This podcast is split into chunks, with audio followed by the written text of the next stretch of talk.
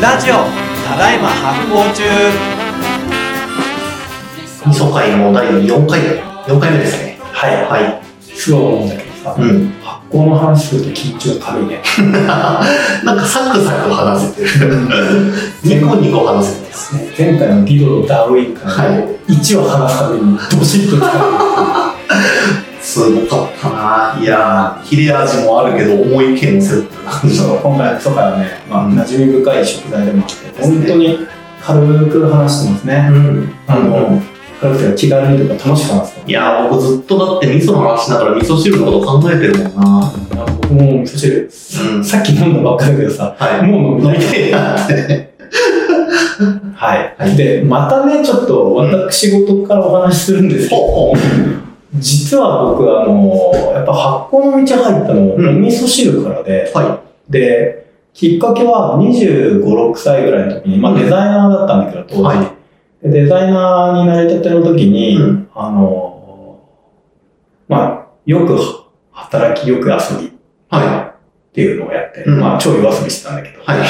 仕事終わった後うに。ん。でも、あんま寝ないみたいなんで、うんすごいせっせみたいなのをはいはいはいしたらですね。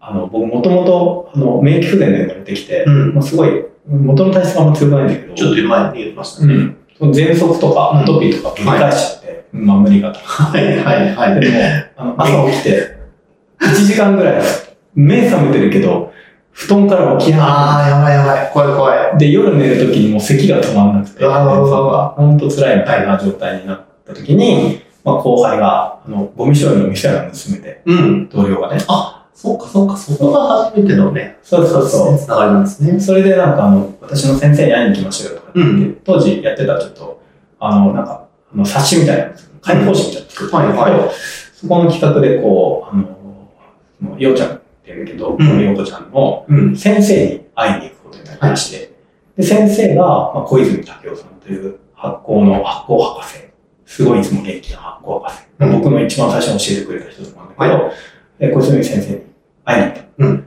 したら僕の顔を見て、うん。お前は免疫不全だ。見てわかる。すごい覚えてる一人見て言われて、何わかるんですか顔見ればわかるよって。で、あの、発酵食品を食べなさいって言われて、うん。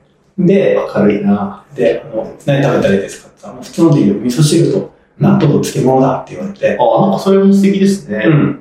で、こういうの食べたら元気になるよって言われて、まあ、本当かなと思いつつ、ねでも薬を毎日飲む辛さに比べたらさ、うんいいじゃん、美味しいし。確かに。で、それまで僕はあんま食とか興味なかったんだけど、小泉先生の言われた通りに、うん。まあ、毎日、毎朝、うん毎日毎食ではなくて、朝ごはんを変えようと思って、朝にご飯と味噌汁とお漬物、あと納豆っうん。ていうのを食べる。でもすごいな、それも。塩ってなんて本当にし続けたんですね。で、知ってみたの。うん。まあ、美味しいし、うんいいじゃんって思って。で、知ってみたら、なんか、まあ、薬じゃないんで、うんいきなり体調は良くならないんだけど、うんなんか2週間とか1ヶ月続けてるうちに、うんまあ確かに結構喘息の症状とか収まってくるし、うんうん。まあ、非常にあの体が楽になってきて不思議だなと思ったんだよね。はい。確かにな、もともとね、症状が出てる人が2週間1ヶ月で収まってくるなら、うん実感しますね。なんか別に今ね、僕もサイエンスやってるから、発酵食品が万能でなるとは言わないけど、少なくとも当時の僕の体質には結構良かったんだよね。なるほどね。で、えっ、と、まあ、少なくともやっぱりさ、その、発酵食品食べて早死にするってことはないからさ、はあの、確かに何かしらの健康に対していや、いい要素があるんだっていうのをまあ実感し,、ている。まあ、それだけじゃなかったんだけど、この良さ、うん僕は思ったの。でも確かに自分の体で、まあ、僕にとってこの和食の発酵食品っていうのは結構必要なものなんだと。うん。これ食べてると、まあ病気が治るとは言わないけれども、うん体のなんか基礎体力みたいな。具合が悪くなりにくい基礎体力を作ってくれるんだなっていうことはすごかった。はい。はい。っていうのがありまして、で、えっ、とですね、ちょっと、うん今回の本持ってきたんですけど、あの、味噌博士がいるんですね。渡辺博光先生というですね、はい。僕、あの、本を、えーいつも読んでいる、えー味噌の、まあ、医学的な研究をしている人で、えっとね、えー結構この人の有名な、えー実験というか研究っていうのは、あの、長崎に、えっと原爆が落とされた時に、その爆心地のすぐ近くのその病院に集まったコミュニティの人たちが、えっと、なぜかその、えー、その後遺症にほとんど悩まされずに、うん他のコミュニティと比べるとものすごい元気だった。うん。なぜだということを調べていくうちに、まあその、えっと、あまあ玄米とうん味噌汁をその食べる習慣があって、そこに着目して、でとりわけ味噌汁に着目して、うん。その味噌汁を飲むっていうことは、その、えー医学的に、まあその免疫とか体の代謝的に一体どういう意味があるのかっていうことを研究し続けてる人なんでここに渡辺先生の本があるんですけど、えーここにですね、味噌がもたらす健康効果というですね、うん。章がございまして、うん。これ100%定説としてちゃんとできてるかどうかっていうことは、ちょっとまだそこまでのところは言ってないと思うんだけど、うん。この渡辺先生がこう研究している中で、こういうことなんじゃないかぐらいのうんニュアンスとこれから聞いてみるといいんですけど、えー渡辺先生いろんな、えー実験しています。えーでですね、ちょっといくつかトピックス広がってみます。味噌は肺がんの発生を抑える。えー肺がんは肺を構成している細胞の遺伝子が傷ついて、正確な細胞のコピーができなくなり、異常な細胞が増殖することによって発生します。うん。遺伝子を傷つける要因は様々なものがありますが、喫煙と受動喫煙は主な原因となります。このうち受動喫煙とは、非喫煙者はタバコから、あ、まあこれはいいですね。まあ、ただその、まあ、喫煙があると。えー例えば喫煙みたいなものがあると。で、こういうものがかかってる人、あの、こういうので、えっ、と、ダメージを、肺にダメージを負ってる人、うん。えーに、味噌がいいんじゃないかうん。というような、えーことを書いていてですね。うん。で、えっ、と、動物実験をしていて、ほえー発がん物質を投与したラットに対し、う。うん。普通の餌、発酵初期の味噌が含まれた餌、180日熟成の味噌が含まれた餌 を与えて、肺の腺がんがどのように増殖成長していくかを調べたと。うん。で、そうすると、えっ、と、えー普通の餌、えー発酵初期の味噌入り餌、うん。熟成味噌入り餌の順で、えー、がん細胞増殖の抑制に効果があると。おお実験結果を例えば出していたりとかですね。あとは、えー、これも同じ研ようなラットの研究で、うんその、まあ同じようなアプローチが胃がんとかうん。肝臓がんとかでも、えー、効果があるみたいなことを言っていても、これって要はどういうことなのかっていうと、あの、じゅ何特に何熟成させた味噌、うん。うん。えー赤味噌みたいな状態のはい。背骨とか色の濃い。はい。色の濃い長長期熟成の味噌って、なんかこう、色素が出るんだよね。カラメル色素みたいなやつが。ん。そこの中にメラノイジンっていう物質があるんだけど、はこのメラノイジンが、どうもその、えっと、壊れた細胞の遺伝子の修復をする働きがあえーるのではないかと、えーいうことを渡辺先生は一貫して研究しているんですね。うん。で、なので、その熟成した味噌を食べていくと、例えばまあ、がんって要はさ、その細胞の、えーコピーがうまくいかなくなるっていうことじゃない。だからそれはやっぱりその遺伝子が傷つくっていうことなんだけど、そこの部分を修復すると、まあその新陳代謝が正常に行われるはという理屈だと思うんですね。うん。で、それを、えっと、このメラノイジンという物質が、えー担っているのではないかええという味噌。ちょっと初歩すぎて、初歩すぎる質問かもしれないと恥ずかしいんですけど、はい。えっと、メラノイジンって、じゃあ例えば、こう、い胃を通って腸で吸収されたら肺の細胞にも効くんですか？うんと、あの、おそらくは、えー腸で吸収される。で、うん。その後に全身に行き渡るかそうなんだ。ら。うん。そういうふうな理解ですね。だってそうしないとさ、え栄養まあ、って、そっかそっか。栄養って行き渡るそっかそっか。全身にどっちにしろ行くのか。そうそうそう。だねか。ら、腸で吸収されたら、まあ、腸腸で吸収されなかったら出ちゃうんだけど、はいはい吸収されると、うん。体のところに運ばれていく。ああ、全部に影響するのね。はい。ははい。はい。そうですね。っていうようなことがあるよっていはう話が、まあ、一個あります。うん。で、他にこれはね、結構有名な話で、ほぼほぼ言えるんじゃないかなと僕は思ってるんだけど、味噌には高血圧を改善する働き。あ、よく聞く。はい。はい。で、あとはですね、はい。血糖値お、の正常化お、という効果もありますね。血糖値って何なんだっけ？血糖値ってあの、血液中の糖分がうん。高すぎたり低すぎたりすると、は障害が起きる。うん。で、味噌はそれを正常化してくれる。上がりすぎてる時に正常化してくれる。はい。というう実験結果あそうがなんだ。あります。で、えーこの味噌を取っていくと、うん。えー血糖値が、えーえーこうちょっと図があるんですけど、はいちょっと図があるんですここに図があるんですけど、うん。あの、マウスの胃にうん砂糖水を注入した後のうん。血糖値と、うん。マウスのお胃の中に砂糖水プラス、さっき出たメラノイジン、はい。メラノイジンを注入した後の血糖値の、うん。えー推移を見ると、うん。あの、あんまり後者の方が砂糖プラスまあ味噌を入れた場合の血糖値の方があんまり上がらないうん。というデータがありうん。ますね。メラノイジンが作用してるんだ、じゃあ。うん。そう。だからやっぱり、これは結構やっぱなんかその、体の新陳代謝のあの、バランスが崩れるのをうん防いでくれるっていうのがはい確かにあるんだよね。まあ、ラットでやってるのはどこまで人間に当てはまるかっていうことは、まだ時間がかかるような気がするんだけど、傾向としては多分あるんだうん。そして熟成が進んだ味噌の方が起こりやすい。起こりやすい。だから、まあ僕熟成進んでない味噌好きだけど、僕も。うん まあ、どっちも好きだよな。定期的にあの結構濃い、あの、あの熟成が濃い味噌もいいんじゃないですかね、色は濃い。なるほどね。はい。